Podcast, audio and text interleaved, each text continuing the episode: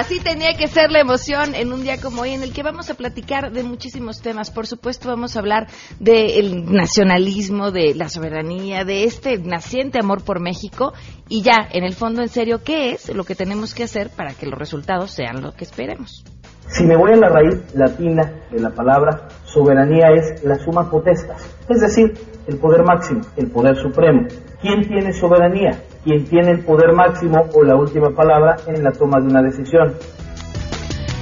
Seguimos, por supuesto, con el tema de la gasolinera y qué pasa, eh, en voz de la Profeco nos dirán, cuando te roban, tienes que pagar igual, aunque te des cuenta que te estén robando y después ir y arreglar tu problemita o acudir a las autoridades y evitar tener que pagar por algo que pues que no recibiste. Además, tenemos buenas noticias y muchas cosas más. Quédense con nosotros porque si arrancamos a todo terreno.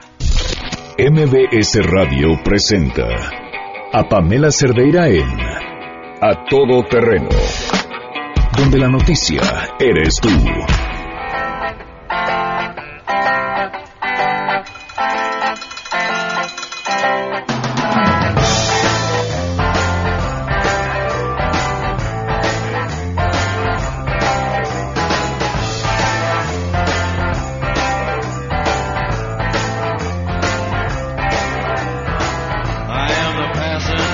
Buenas tardes, bienvenidos a Todo Terreno. Gracias por acompañarnos en este miércoles primero de febrero del 2017. Así se nos acabó ya el primer mes del 2017. Voló. Y fíjense, si seguirá pintando el año como este primer mes, seguramente eh, van a volar todos. Eh, informativamente eh, ha sido entretenido, por decirlo de alguna forma, aunque los resultados de la información que se ha dado a lo largo del primer mes del año pues han sido lamentables, ¿no? Pero miren, con la atención que la administración de Trump está teniendo en prácticamente todo el mundo, porque pues finalmente es un país que tiene influencia en todo el mundo, auguro que será un año bastante, bastante movidito y se nos va a ir así corriendo. Bueno, les digo cómo podemos estar en contacto. El teléfono en cabina 5166125. Les doy el número de WhatsApp 5533329585. El correo electrónico a todoterreno.mbs.com. Y en Twitter y en Facebook me encuentran como Pam Cerda y voy a estar contenta de poder recibir y leer sus mensajes. Habemos Constitución en la Ciudad de México. Le agradezco enormemente a Santiago Krill que nos tome la llamada. Muy buenas tardes, ¿cómo estás? Pamela, muy bien, muchas gracias. Gracias por la invitación. No, muchísimas gracias por compartir con nosotros este tema que sin duda es importante.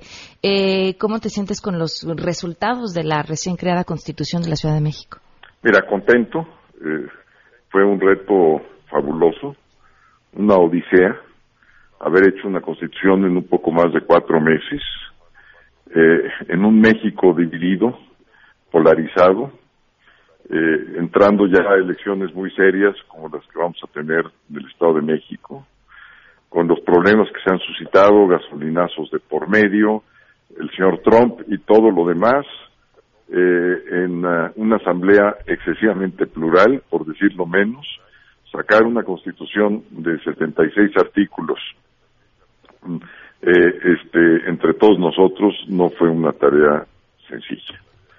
Sin embargo, ¿cuáles fueron? Lo hicimos y al hacerlo, pues sí, yo estoy contento porque el documento final es un buen documento que cubre todos los aspectos que debe tener la Constitución de la Ciudad de México y ahora lo que resta es que se cumpla. Ese es uno de los grandes temas. Eh, leía este documento que me parece muy interesante y, y decía, bueno, ¿Cómo hacer que no sean más allá de buenas intenciones? Está lleno de garantías, ¿no? Derecho a la educación, a la alimentación, a los derechos de las personas de la calle, los es más, me pareció, y eso es desde un punto de vista muy personal, hasta excesivamente detallado. Eh, sobre todo en cuanto hablábamos de derechos, ¿no? Los derechos de los afrodescendientes, los derechos de, sin englobar lo que podría ser los derechos prácticamente de todos y se acabó. Pero para que esos derechos se cumplan se necesita una cantidad de dinero impresionante. Mira, sí y no, porque establecimos varios principios, Pamela. Uno de ellos es el principio de progresividad. Es decir, que el cumplimiento tiene que hacerse de manera progresiva. Y aplicamos otro principio que es fundamental es un principio de tratados internacionales en materia de derechos económicos, que solamente podrán hacerse exigibles eh, los derechos en la medida que tengamos los medios suficientes, los medios disponibles para llevarlos a cabo. Entonces no se trata de quebrar la tesorería de la Ciudad de México, lo que sí se trata es establecer, digamos, una guía, un rumbo, eh, para ir dándole cumplimiento a esos derechos en la medida que existan los recursos públicos disponibles y que se vayan atendiendo eh, las causas más graves. Por ejemplo, si hablamos de pobreza, pues tenemos que empezar con pobreza extrema. Y si ya cumplimos ese aspecto, entonces pasas, digamos, a pobreza media y ya todas las categorías de, esa manera. Entonces, eh, creo que todas estas nuevas reglas, que son muchas de estas reglas vienen de tratados internacionales, eh, yo creo que el mérito que tiene la Constitución de la Ciudad de México es que se pusieron y se ambientaron en lo que es nuestro orden jurídico, en lo que es nuestra Constitución Federal, y creo que es por eso que sí creo que puedan funcionar. Ahora, tienes otro tipo de derechos, los derechos humanos básicos, el mundo de las libertades, pues eso no cuesta. O sea, ejercer la libertad de expresión, la libertad de, tránsito, pues no, no son derechos que en sí, en sí mismos tengan un costo. Y lo que sí hicimos, por ejemplo, para este tipo de derechos, pero en general para los derechos de la Constitución, establecimos un recurso ciudadano y un tribunal que va a estar en cada una de las alcaldías, en donde cualquier habitante de la ciudad que vea que hay una violación de la Constitución y le afecte, podrá presentarse a ese tribunal, puede ser oral, tendrá un acompañamiento de, de, pues de, abogados eh, y el juez tendrá que dictar una sentencia en 10 días. Entonces son procedimientos relativamente expeditos, rápidos, eh, y que creo que todo esto nos va a permitir que el ciudadano pueda involucrarse de mejor manera para el cumplimiento de sus derechos, pero también para eh, poder ejercer rendición de cuentas a las autoridades y hacer este ejercicio de transparencia eh, que es muy importante para todo lo que tiene que ver con la administración pública. Eso por una parte. Por la otra, eh, el, habitante de la ciudad, el ciudadano habitante de la ciudad, va a poder participar muy activamente en las tomas de decisiones eh, que se hagan en la ciudad de manera importante y particularmente en aquellas decisiones que le afecten. Y ahí se ha establecido en la Constitución eh, las formas de consulta, de consulta ciudadana, del plebiscito, del referéndum, de la iniciativa popular o inclusive hasta la revocación del mandato, eh, de tal manera que eh, la, la Constitución está pensada fundamentalmente en el habitante de la ciudad. El habitante es la fuente y el destino de la Constitución que hicimos y, creo que esto pues va a ser un nuevo referente porque sí efectivamente cambiamos hasta el lenguaje constitucional, el formato típico de las constituciones eh, que tenemos pues se ha cambiado. Eh, y todo esto pues eh, en este marco de pluralidad y de discusión como te digo fue una verdadera odisea pero haremos constitución finalmente ¿Te quedaste con la sensación de que algo le faltó a esta constitución? Mira, siempre faltan muchas cosas, Pamela. Este, además yo soy de un ánimo y de un espíritu siempre muy inquieto en donde creo que las cosas siempre pueden estar mejor. Pero creo que llegamos a un punto de equilibrios. Te explico uno, por ejemplo. Eh, en lo del agua. Eh, pues, es algo fundamental eh, que debíamos de acordar de manera pues muy de amplio consenso para que funcionara. Entonces establecimos que la ciudad tiene que hacerse cargo de que el agua llegue a cada una de las casas, que llegue de manera potable, y que el drenaje pues sea a cargo de la ciudad, pero todo lo demás puede participar eh, inversiones privadas, lo que es su saneamiento, todas las plantas de tratamiento, en fin, de tal suerte que, que ese es un buen equilibrio. Hay cosas donde son responsabilidad muy clara de la ciudad y hay otras donde puede ser copartícipe eh, la iniciativa privada para poder, digamos, complementar en tecnología, en recursos que no siempre tiene la tesorería de la ciudad. Entonces esto nos va a permitir mejorar la calidad de la distribución eh, del agua, la propia calidad del agua, de su distribución y finalmente que llegue a los lugares donde hoy no llega o llega de manera muy escasa.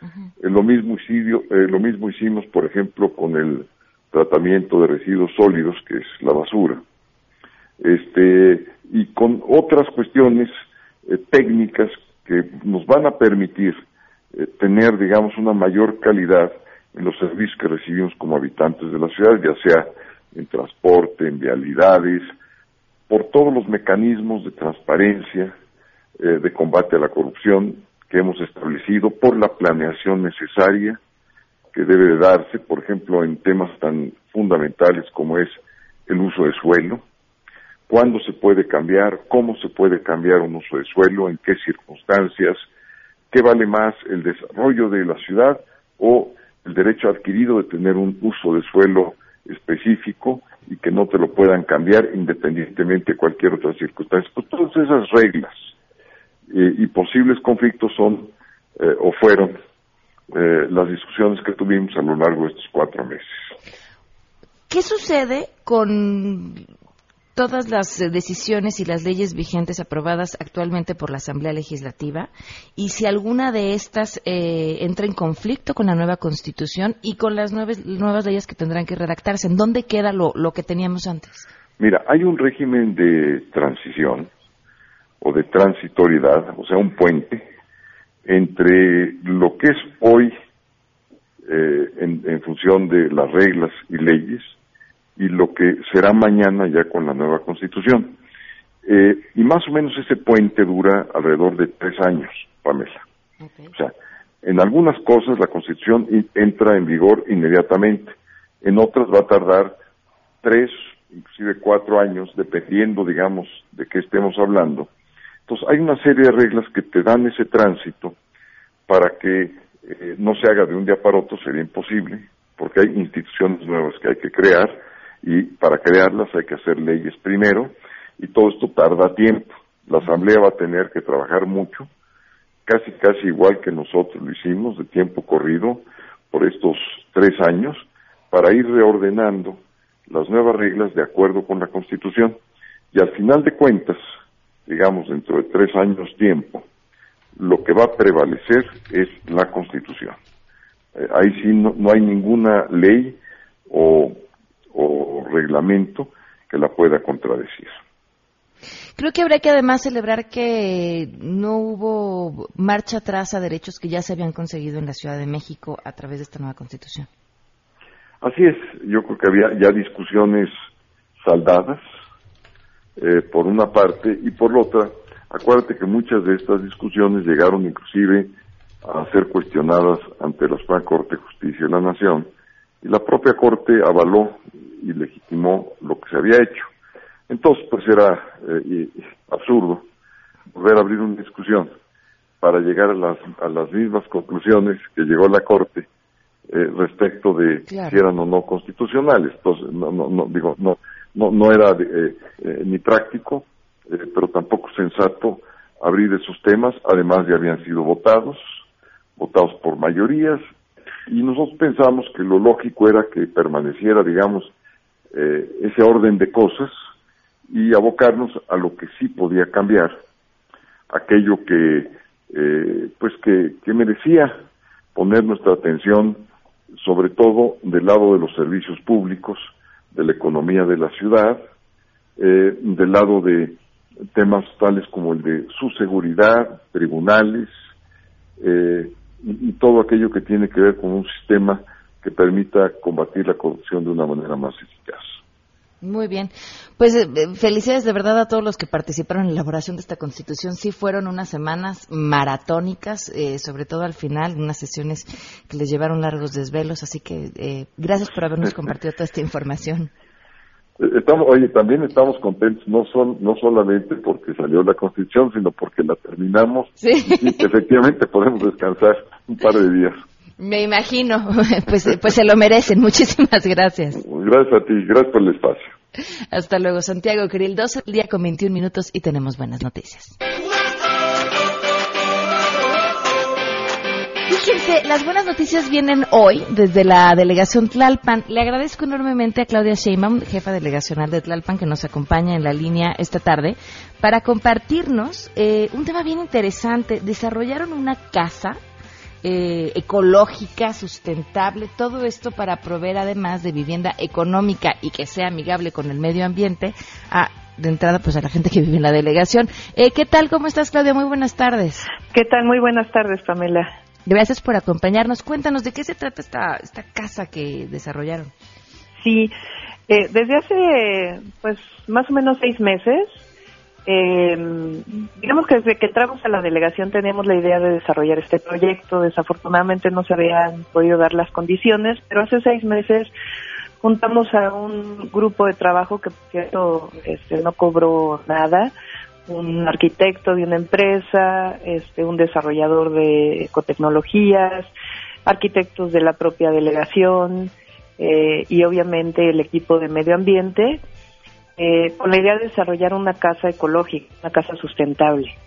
¿Cuál es la idea? Que la mayor parte de los materiales con la que está construida la casa son materiales reciclables, es decir, que en algún momento pudieran haber sido desechos.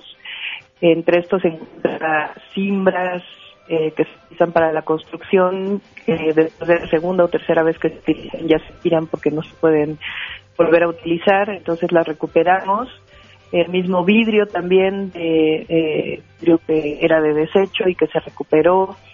Eh, entonces está construida de madera de cimbra en los techos y en las paredes. La parte de lo que es el baño y pudieran ser las cocinas está construida con costales que se llenan de arena que no tiene, por la forma en que está establecido, no requieren castillos y toda la casa está cubierta con adobe, el techo eh, tiene es un techo verde que filtra el agua y esta agua es utilizada de nuevo para eh, reutilizarse dentro de la casa. Tiene calentador solar y además en las paredes de la vivienda, eh, a través de paredes verdes, se pueden generar cultivos para el pues para poder tener alimentos comestibles orgánicos que sean cultivados directamente. Entonces es una casa que el costo total, incluido mano de obra, es de 70 mil pesos, es de alrededor de 70 metros cuadrados, casi 80 metros cuadrados, que es muy similar a las viviendas de interés social que se están dando ahora y que está pensada sobre todo para las áreas de los pueblos de Tlalpan, que actualmente pues están siendo eh, es decir, no es, hay una carencia económica muy grande y que pueden resolver un problema de largo plazo sin impactar al medio ambiente. Si alguien está interesado en construir una casa así, ¿qué tiene que hacer? Eh, en cerca de un mes más o menos, mes, mes y medio, vamos a abrir un centro de ecotecnologías en donde estará incluida esta casa y vamos a dar talleres de cómo se debe construir eh, para toda aquella persona que quiera, pero eh, pueden utilizar los teléfonos de la delegación, el correo electrónico que en un minutito te lo doy, o el mismo Twitter de la delegación o el Facebook de la delegación. Ah, perfecto. Pues entonces que estén en contacto con la delegación para informarse más sobre, sobre esta casa. Y felicidades, la verdad el proyecto es de lo más interesante. Hemos podido ver las eh, fotografías de la casa que compartiremos el rato por redes sociales y, está, está padre, está interesante. Sí, está muy bonita aparte. es decir, eh, no es una casa que, eh, es decir, es amable pues y, y es bonita, ¿no? Que podría ser, la verdad, pues muy útil, pero que, que no tuviera la parte estética, ¿no? Entonces es muy completa y quizá lo mejor es entrar a la página de, de la delegación o la página de Facebook o el Twitter y ahí este pueden solicitar cualquier información que requieran. Perfecto. Muchísimas gracias por, por habernos No, compartido. mil gracias a ti, Pamela. Gracias, Claudia Sheinbaum, eh, la delegada de Tlalpan, eh, platicándonos acerca de esta casa sustentable. Vamos a una pausa y continuamos a todo terreno. Si te perdiste el programa A Todo Terreno con Pamela Cerdeira, lo puedes escuchar descargando nuestro podcast en www.noticiasmbs.com. Pamela Cerdeira está de regreso en A Todo Terreno. Únete a nuestra comunidad en facebook.com, diagonal Pam Cerdeira. Continuamos.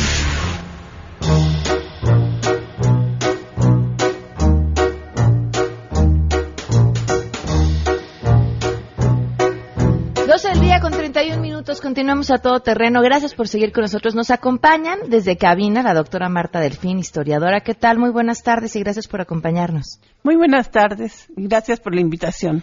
Y vía telefónica, Roberto Duque, académico de la Facultad de Derecho de la UNAM. ¿Qué tal, Roberto? ¿Cómo estás? Buenas tardes. Pamela, con mucho gusto saludarte como siempre. Gracias.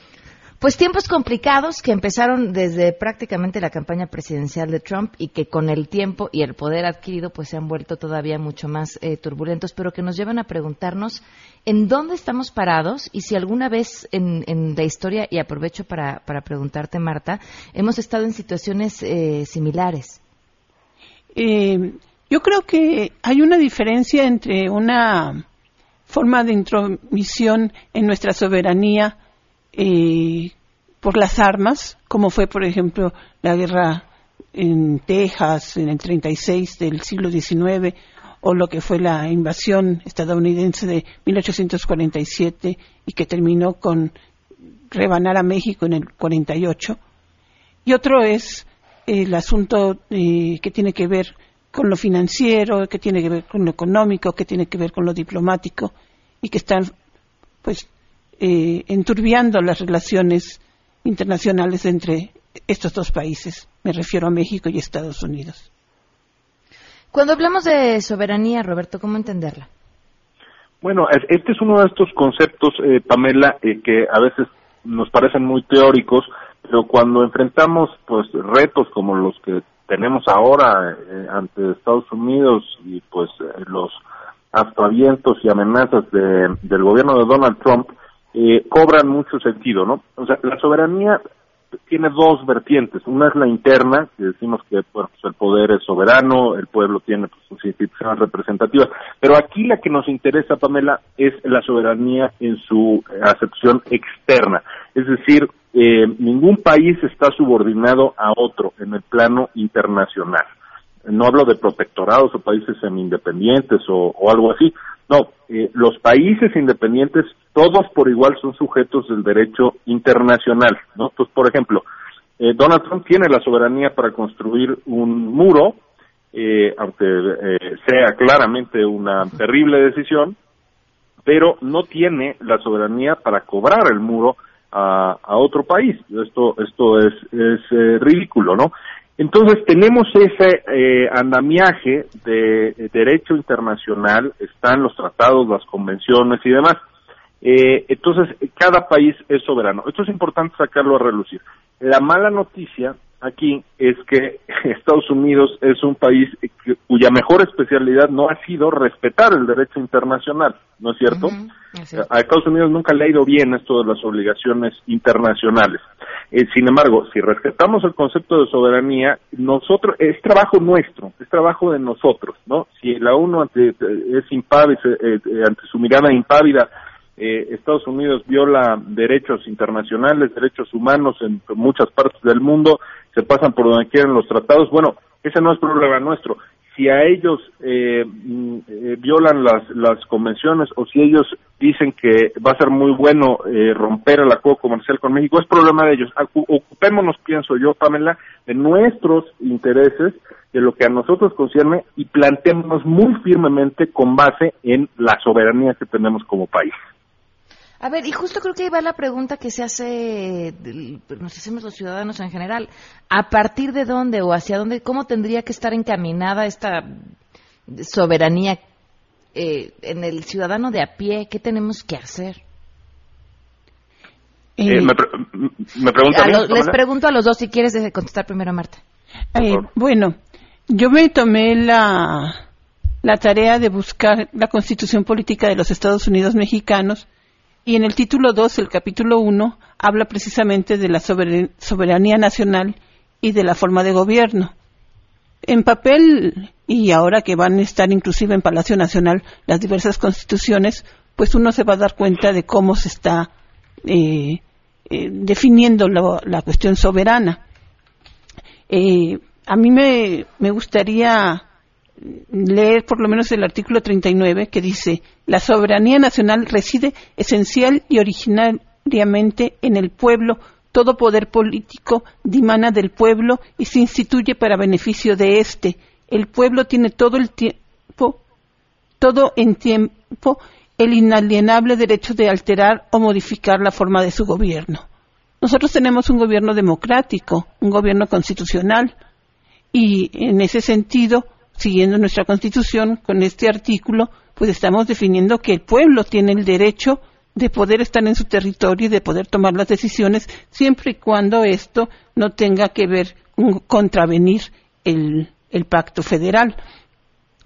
¿Qué es lo que nos está pasando? Pues esto nos va a lastimar, porque no es solamente el muro, son las remesas familiares, es no acatar eh, lo que desde los años 30 con la doctrina Estrada se habla pues de esta no intervención y, como quiera que sea, aunque estén en su derecho en los Estados Unidos de hacer un muro, están contraviniendo el derecho internacional en el sentido de el libre paso por el mundo.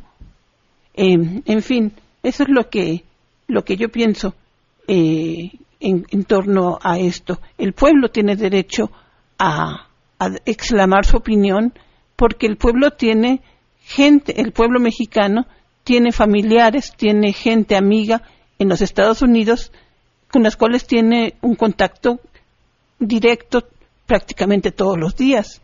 Y es muy penoso que estén tratando de, pues, fastidiar esta relación humana por culpa de cuestiones eh, supuestamente políticas pero que son de ultraderecha. Esa es mi opinión. Gracias, Roberto. Y concuerdo completamente eh, con, Marta. El, peligro es, es de verdad muy grande.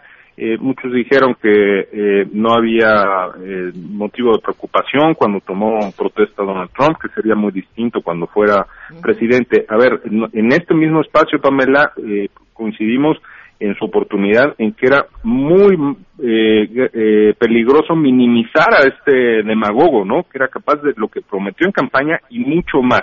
El sujeto, por una serie de expresiones que ya todos conocemos, quiere sobajar a México.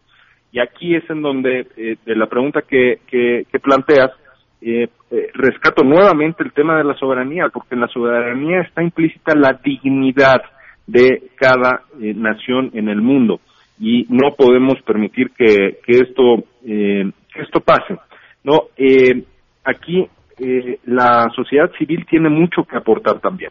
No solo es un tema de estado o un tema de, de, gobierno. O sea el eh, por supuesto que lo es pero creo que la suma de todos los talentos es lo que es lo que va a hacer que tenga una mejor respuesta como país. Es decir cerrar filas ante esta eh, amenaza del exterior. A ver, eh, los gobiernos mexicanos no han logrado unir a los mexicanos como en esta ocasión lo está logrando un eh, gobierno exterior. Esa, esa, es una paradoja y es algo que digno de reflexión. Pero como quiera que sea, sí es cierto que se reclama ahora mismo pues de, eh, de que respondamos en bloque, ¿no? O sea, de que el país responda en bloque, porque el divisionismo sería nuestro más catastrófico error cuando hay amenazas en las que se lleva de por medio están los ingresos, por ejemplo, de millones de familias de mexicanos, ¿no? Es una relación comercial que si se cancelara de la noche a la mañana, eh, bueno, pues eh, tendríamos severos peligros económicos, aparte de todo lo que ya conocemos de los derechos humanos que están peligrando, pues de los connacionales que están en ambos lados de la frontera, especialmente a los que a los que están allá, ¿no? Entonces eh, creo que mm, hay una serie de estrategias que se pueden que se pueden dar y de exigencias también que podemos hacer desde aquí, pues todos. Me llama la atención una palabra que utilizaste, dignidad, porque ha estado en presente desde aquella invitación a Trump como candidato. Eh, la retoma ayer el presidente del Consejo Europeo. Eh, habla acerca de, cómo tienen que estar de pie por su dignidad y la dignidad de una Europa unida.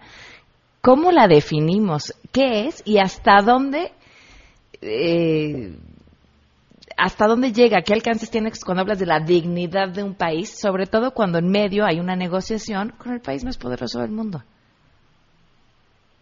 Eh, Roberto. ¿Me escuchas, Roberto?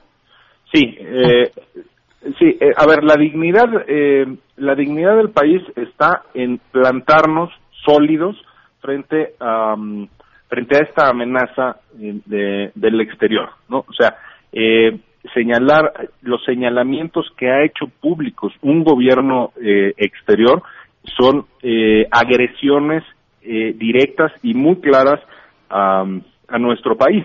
Eh, ese es algo que eh, atenta contra la dignidad de los mexicanos. Mira, Pamela, en mi punto de vista, la sola idea de la construcción de un muro lleva consigo un, una señal de rechazo ante un pueblo eh, que es, en este caso, el pueblo mexicano. Y no importa, Pamela, cuál sea la eh, vía por la que se hacen estas manifestaciones, eh, porque eh, ahora vemos que la tecnología ha cambiado los tiempos de la diplomacia de una manera brutal, ¿no?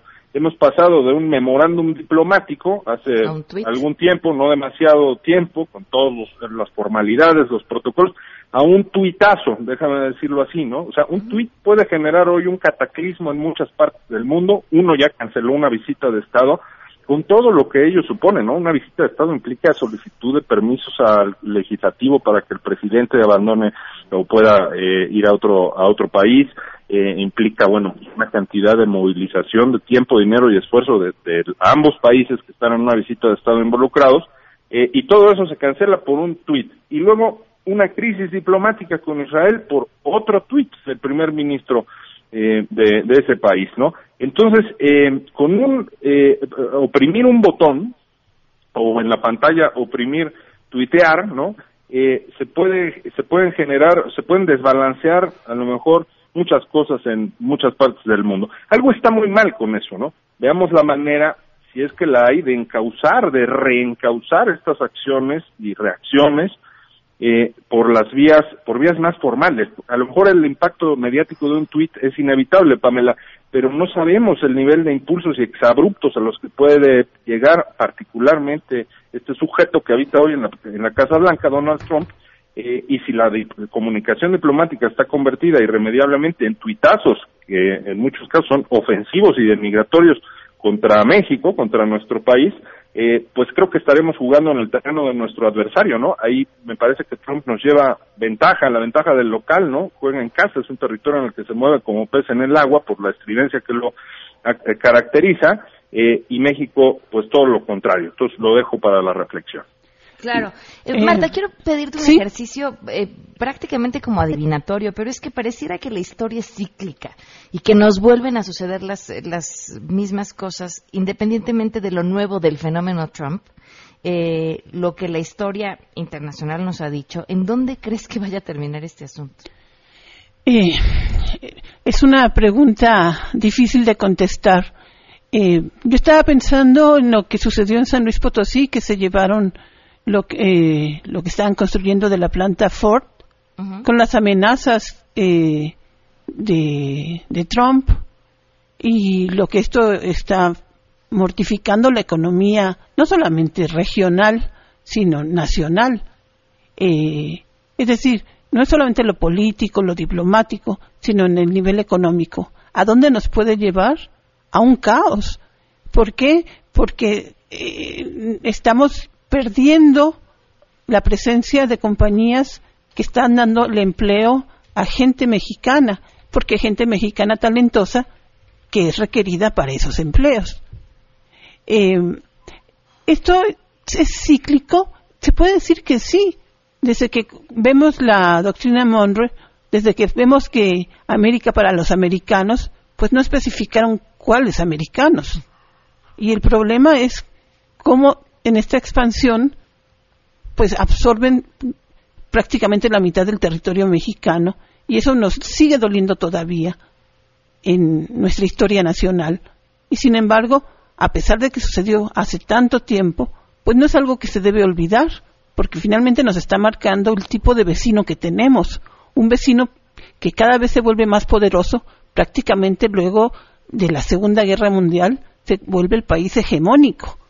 Y más allá que haya habido una guerra fría y que la Unión Soviética haya sido el parteaguas también de, de este asunto, pues lo que tenemos ahora es que inclusive se están aliando, o por lo menos eso es lo que hacen entender, con estos tuitazos o con estos, eh, con estos eh, em, correos electrónicos en los que están tratando de averiguar qué es lo que hace eh, el enemigo, en este caso la Hillary Clinton. no sé si estoy siendo clara con esto. Lo que, lo que trato de decir es que es cíclico porque de vuelta nos están queriendo arrebatar parte de, de nuestra integridad. A lo mejor ya no físicamente, pero sí moralmente, pero sí económicamente, pero sí políticamente, pero sí diplomáticamente. Entonces ya no hace falta que se introduzca eh, una o, o, que nos rebanen un pedazo más de territorio. Nos lo están quitando de otra manera. Nos lo están quitando con imponer posiciones económicas en, en detrimento de las nuestras. Mm, no sé si con esto he, respondido lo que me preguntas. Claro, Roberto, eh, para terminar, ¿crees que haya en todo este caos una buena oportunidad de mejorar en el país? Yo creo que sí. Yo creo que, a ver, eh, sin, sin em, eh, exageraciones, porque ahí están los ejemplos históricos. O sea, de verdad pienso que México se ha logrado em, eh, plantar firme y en varios momentos históricos delicados, complicados, eh, y varios de ellos pues con amenazas del, del exterior, que ya se, se referían algunos de ellos eh, ahora mismo. Y este es uno de esos momentos. ¿no? O sea, reclama que estas afectaciones que refería Marta con, con todo tino, ¿no? Dice, eh, a lo mejor físicamente no nos están, nos están imponiendo eh, a México en este momento eh, el gobierno estadounidense, pero sí eh, políticamente y, y demás. Bueno, anímicamente que eso no ocurra, ¿no? Es decir, tenemos un país extraordinario con una gran pluralidad y diversidad, pero eh, si lo ponemos todo junto al servicio de este reto o de encontrar las soluciones a este reto, creo que se puede convertir también en, en oportunidades, ¿no? Eh, es decir, se puede eh, ver más allá también de Estados Unidos. A lo mejor eso también nos ha hecho falta en muchos momentos, Pamela, me parece, me parece a mí, ¿no? Eh, pues hay muchas otras eh, naciones del mundo, es muy importante la relación bilateral por, eh, pues, empezando por la condición geográfica de México, esta larguísima frontera de 3.000 kilómetros, es una relación, pues, eh, que, por supuesto tiene una gran relevancia, pero, pero no es la única, ¿no? Eh, a lo mejor en muchos momentos no hemos volteado hacia el sur, tal vez termine siendo un momento en el que nos detengamos a pensar cuál es la mejor estrategia eh, como país, de algo que ya teníamos por dado, por asentado, que pues nuestra sociedad comercial eh, más importante eh, está en el en el Telecán. Bueno, pues es momento de reflexionar en una serie de, de cuestiones, pero sí, eh, este tema no es de, la unidad nacional que se ha mencionado, no es retórica. Hemos visto una serie de expresiones de los sectores más diversos de la sociedad que están saliendo pues unificando, ¿no? Uniformando una voz pues en defensa desde luego, de, de la dignidad y del nombre de nuestro país eh, en el mundo. Entonces, eh, me parece que sí podríamos sacar, por supuesto, ahorita es, es un momento eh, delicado, un momento de tensión, un momento de incertidumbre, pero me parece que lo vamos a, a poder sortear bien como país si no eh, cometemos el catastrófico error de, eh, de entrar en divisionismos nosotros mismos y de anímicamente eh, dejarnos sobajar por el gobierno de Donald Trump, que es exactamente lo que quiere.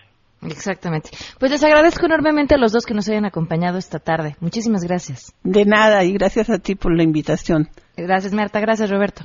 Muchas gracias, Pamela. Hasta luego, 2.50. Vamos a una pausa. Adelaide is in the house. ya volvemos.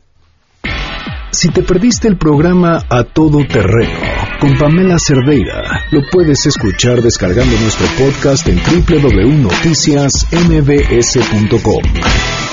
Estamos de regreso. Síguenos en Twitter, arroba Pam Cerdeira, Todo Terreno, donde la noticia eres tú. Continuamos. Porque hay nueve maneras de ver el mundo. Llegó la hora de conocerte con el Enneagrama a todo terreno. 12 del día con 53 minutos. Adelaida ya está con nosotros. ¿Cómo estás? Bien, gracias. Estoy encantada de estar aquí el día de hoy. Muchas gracias por acompañarme. Oye, a ver, fíjense, ya estábamos platicando en el corte, eh, hasta cambiando de tema de lo que nos ibas a platicar el día de hoy. ¿Cómo, cómo esta herramienta de la que mucho hemos platicado en este espacio, y, y por supuesto ustedes en el programa que tienen los sábados y demás, eh, puede ayudarnos también para salir adelante en problemas como el que estamos viviendo como país. Sí, fíjate que hay una cosa, bueno, eh, las- los países tienen personalidad y sí veo una actitud en México de que somos los vencidos, de que pobres de nosotros, nos robaron el territorio, nos conquistaron y bueno, ahora Trump, ¿no? Ya todo lo que pase malo va a ser culpa de Trump. Y eso me recuerda en, el, en las relaciones de pareja, sobre todo manejamos un triángulo que es el, se llama el triángulo del empoderamiento, porque cambias de ser la víctima con el perpetrador y el rescatador a cambiarlo a ser el retador y a ser el coach, o sea, salirnos de ese papel de víctimas, de por qué sufrimos, porque para que haya una víctima, digo un perpetrador o alguien que abuse, tiene que haber una víctima que es igual de violenta que el que está ejerciendo la violencia. Y luego el rescatador es peor porque es el que necesita que haya una víctima y un perpetrador. Entonces, eh, yo sí invito al público a que se den cuenta que estamos otra vez como país. Ese es, ese es cambiar la conciencia del país, la conciencia colectiva, de decir, a ver, ¿qué cosa buena podemos sacar de esto? Y cambiarnos de lugar y en vez de estar viendo que somos los víctimas de Trump, ok, Trump está haciendo su juego y él está viendo por sus intereses, pero de esto, ¿qué podemos sacar personalmente y como país para cambiar y sacar algo mejor? Las fortalezas que tenemos, que con el sismo quedó clarísimo, que México es un país grande y la gente es grande y es generosa y es entrona y nos creemos que no somos buenos trabajadores, que no somos luchones y eso es lo que hay que cambiar. Fíjate que ahorita que dices del cómo nos percibimos, Zunzunegui lo describe muy bien. Y cómo la forma en la que nos han enseñado la historia de nuestro país, hemos aprendido que somos eso, ¿no? Somos los oprimidos, los pobrecitos, los chiquitos, los poca cosa, los que todos nos hicieron. Y si uno voltea a ver cómo otras naciones asimilan su historia, naciones que también en su momento fueron conquistadas y demás, eh, ja- jamás se asumen así como, como las víctimas o a quien los conquistó como el enemigo, sino simplemente como fruto de la mezcla de culturas y eso les da la grandeza que hoy tienen. Pero, pero ¿de dónde empezamos? Porque suena muy fácil decir ya no hay que vernos así. ¿Por dónde? Mira, lo primero que yo creo que tenemos que hacer es ver, ok, ¿cómo- ¿cuál es la situación real? Porque lo que nos estamos imaginando es lo que va a suceder. ¿Qué hay hoy y yo qué puedo hacer para cambiar mi futuro?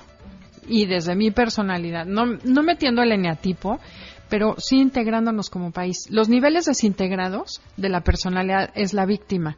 Ay, me están haciendo, es obligación de Trump o de Estados Unidos solucionarme el problema económico. Y esa es la creencia que los demás tienen que hacer. El gobierno es el que tiene que sol- resolver, eh, no sé, todo mundo tiene que hacer cosas por mí. A, a medida que te vas integrando, la personalidad sana lo que propone es, más bien te haces responsable de tu vida, que responsabilidad es habilidad para responder de manera diferente. Entonces, dentro de la misma situación, ¿tú qué sí puedes hacer? O sea, la invitación es ver qué podemos hacer todos, cambiar de actitud, cambiar de manera de ver la vida, porque el enneagrama lo que nos enseña es que cada quien ve la realidad que quiere ver. Y si nos vemos como vencidos, vamos a estar vencidos. Pero si cambiamos ese chip y vemos como una oportunidad esto que está sucediendo, también se puede cambiar el colectivo, pero empieza por una persona, ¿no? Que sí puedo hacer diferente y esa es la habilidad de responder diferente. Pues ahí está. el cambio a partir de cada uno de nosotros y después ya buscarlo en los demás. Y, y, y siempre es es que siempre es más fácil esperar que los demás lo hagan, ¿no? O que el gobierno cambie, o que la sociedad cambie y no ver lo que nos toca a nosotros. Si ustedes quieren aprender más sobre Enneagrama, pueden escuchar el programa los sábados a las 12 del día aquí en el 102.5 y además seguirlas en donde. En Twitter es arroba conócete MBS y en Facebook es Enneagrama Conócete. Muchísimas gracias. A ti. Son las 12 del día con 57 minutos. Nos vamos, se quedan con Juan Manuel Jiménez. Que tengan un excelente miércoles. Mañana a las 12 los esperamos a todo terreno.